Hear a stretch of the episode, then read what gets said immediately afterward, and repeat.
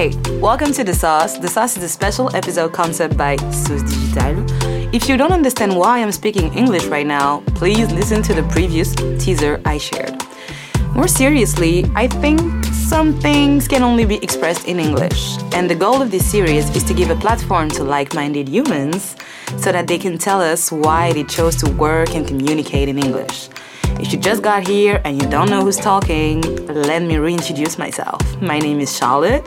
I've been a content strategist for the past four years, and I recently moved back home to the Caribbean to finally live the life I was working my ass for. As a French Caribbean woman from West Africa, multiculturalism and speaking several languages was always part of my heritage. I still have some friends that don't speak French, and I thought sharing a bit of what I do in English could be the perfect way to make it more accessible to them. So, this podcast is really all about me. Without further ado, let me introduce you to Arnaud Archimède from Whistle, the one and only digital incubator in the Caribbean. Hi, Arnaud, and welcome. Hey, thank you. Thank you so much for coming to the sauce. How are you? Very good. In the center of the city of Pointe-à-Pitre, you know. Yep. PTP? Yep. Good. Could you tell me more about you? Yeah, of course. So I'm a designer and program manager, and I spent 10 years in Europe working for various industries. Uh, for example, uh, I work for the autonomous car Yeah. in Peugeot Citroën, luxury with Dior, public transportation with RATP, so French, uh, insurances with AXA, for example. And I also help uh, various startups in their um, their first steps, you know. And the last I have in mind if, uh, is a sorry African Puzzle. Uh, it's a tool to help West African craftsmanship to organize and manage their clients. Um, and I'm recently back to my homeland, Guadeloupe, FWI, to fund Whistle, which is the first online incubator supporting Caribbean entrepreneurs, including the diaspora, really important for me, Yeah. and with a design thinking approach. Very clear. So, some of you might have figured it out by now, but we're both native French speakers. So, I guess my next question is why are you speaking English, dude? Okay, I was basically curious about Caribbean and European options that Yeah. uh, were provided uh, in secondary school. Uh, and it was basically two or three hours of English to reinforce the casual program. Okay. Um, so it gave me a strong Caribbean consciousness. And uh, then during my student life, uh, I had uh, a lot of opportunities to strengthen it. Yeah, I think it's particularly true for Caribbean students, like going to high school and stuff, because that's when you realize that most of the countries, island that surround you don't even share the same language as yours, and that speaking English could be a way to connect with other people. Um, but besides school, why were you interested in that particular language?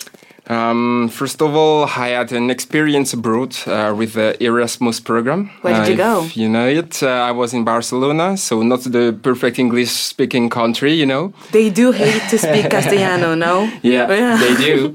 But I was with a lot of friends from all over the world, so Yeah. I had to speak English all the time. Okay. Uh, my side jobs also were super important for this experience, this English experience. Uh, first, I am also a musician and graffiti artist and teacher. Uh, and uh, I also had a job opportunity in the US uh, to work as a prospective designer at Mazda, California, for example. So I had to uh, to be able to to lead my interviews uh, properly. Uh, Yeah. And then I worked in an international startup, which name is Evaneos. So I was to speaking, uh, hired, sorry, to speak English to my uh, English speaker colleagues. Yeah, so it was more a matter of necessity. Like at first, with your experience abroad during the Erasmus, when you had to make yourself understandable, basically, and then later on during your job. But what's that thing, that story that made you realize that English was a must have in your skill set? Good question. Um, I could create the business, uh, making graffiti and street art workshops in Paris. Um, Okay. And sometimes it was for international companies such as Red Bull, Adidas, Makeup Forever, uh, as team building activities. Yeah. Uh, really fashion, you know, or with some individuals. And I had to Individuals share. are good too. Yeah, good too. you look disappointed.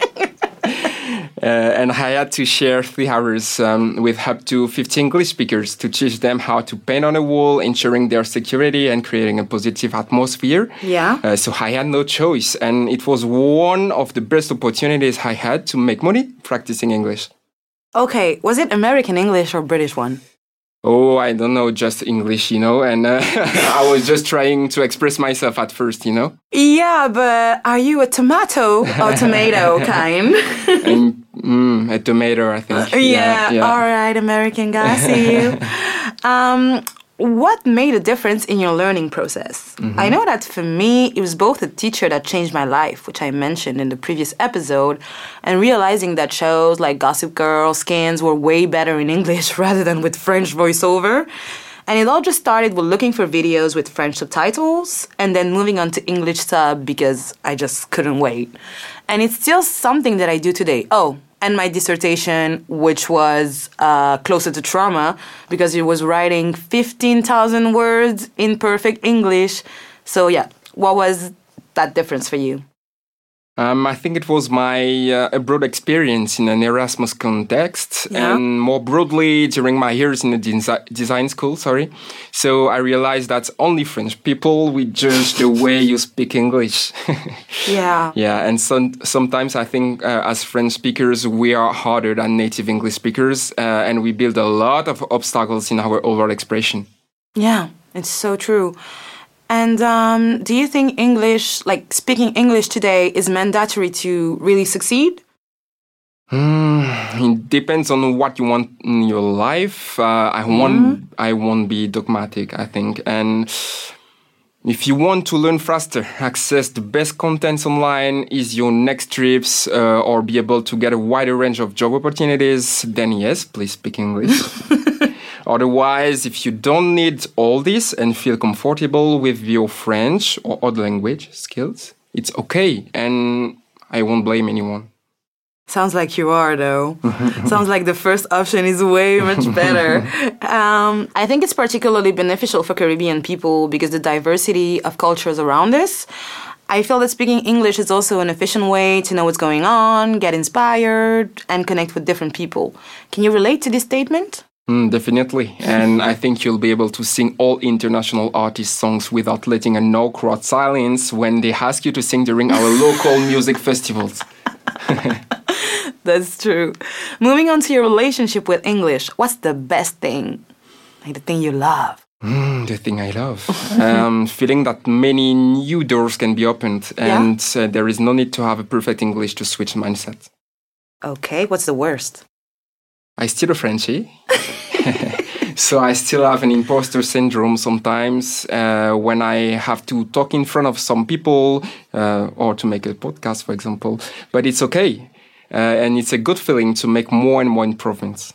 All right, well, that's very brave of you. And I would like to thank you again for welcome. trying this experiment with me because it's a first. Yep. So we don't really know where it's going, but we're going. um, how do you use English in your business? Um, English is the main language we use at Whistle, even inside the team. Uh, and our reports, meetings, studios, emails are mostly in English. Okay, okay. And what's the culture or country that impacted your learning the most? I'm tempted to say that there is no culture or country in mm. particular. Mm. okay. Um, I don't know if that's true because, like, you know, imperialism. Uh-huh. Like, can we really avoid the influence of the states and the fact that everyone was wearing Dickies 15 years ago, shit was ugly. Yeah, I yeah. bet he was American. you're right, you're right, and comfortable too. Um, so yeah, you're right. I think US and Jamaica uh, probably for the music, and because of BET. Do you remember this channel? Of course, I do remember BET, and I think it's the first, like, I think it's the first black entertainment I consumed, other than Moesha, which mm-hmm. was on MCM mm-hmm. and Sister Sisters. and I felt like he was like all about black culture, and that it was a chance to have access to th- those type of channels. And when I moved to Europe, mm-hmm. nobody knew BET, like nobody knew what I was talking about, and I was like, it's on cable. What do you mean? Yeah, yeah, yeah. but we definitely didn't have the same cable. Like I'm guessing like people from France, like they had some German and Spanish channels and stuff. Yeah. And because we were closer to the States, we had BET and MTV as well. And we are lucky. Yes, that was so much better. what was the thing that surprised you the most during your first conversation with a native speaker? Hmm. I think it was when I was 14 with a pal from Hungary, and I could discover our wonderful Caribbean accents, and I loved it. Yeah. okay. Was it on MSN? Yep, it is. What's your advice for those listening that really want to improve their English? Mm, first, I think if you are a French speaker, don't care about other French people. they usually have a advice. yeah. I think they have a toxic relationship with English. So Yeah, with Yeah. languages in general. Mm-mm, yep. and secondly, um, I would recommend you to change your mindset, uh, to try switch your devices default language to English. Yeah. For example, your Google Chrome mobile phone, TV, etc. So you will face English every day, and this is already an important step. Yeah, you don't get a choice. Yeah. and the third one is uh, just try to follow English speaking pages uh, on Instagram or TikTok, and it can be humoristic, of course, uh, and uh, find someone to share with them. Yeah, that's the best Yeah. way to learn. well, that's actually it for today, guys. Thank you so much for making it to the end of this episode. Just like in Sauces Digitales, Arnaud, I would like to ask you mm-hmm. who would you want to nominate for our next episode of The Sauce? I feel like I'm talking about a reality show. I'm thinking of someone um, which name is Sebastian Celestin. Uh, he's an important actor, actor sorry, of entrepreneurship in our territory, and uh, he has interesting experiences first as a manager, Yeah. and also as a tech company founder and Caribbean lover. Noted. I am so grateful you who's listening. If you liked it, give it five stars or not, however you feel today. Recording this episode was so special to me because you guessed it. I love speaking English and I would love to connect more with like minded people from the Caribbean and beyond.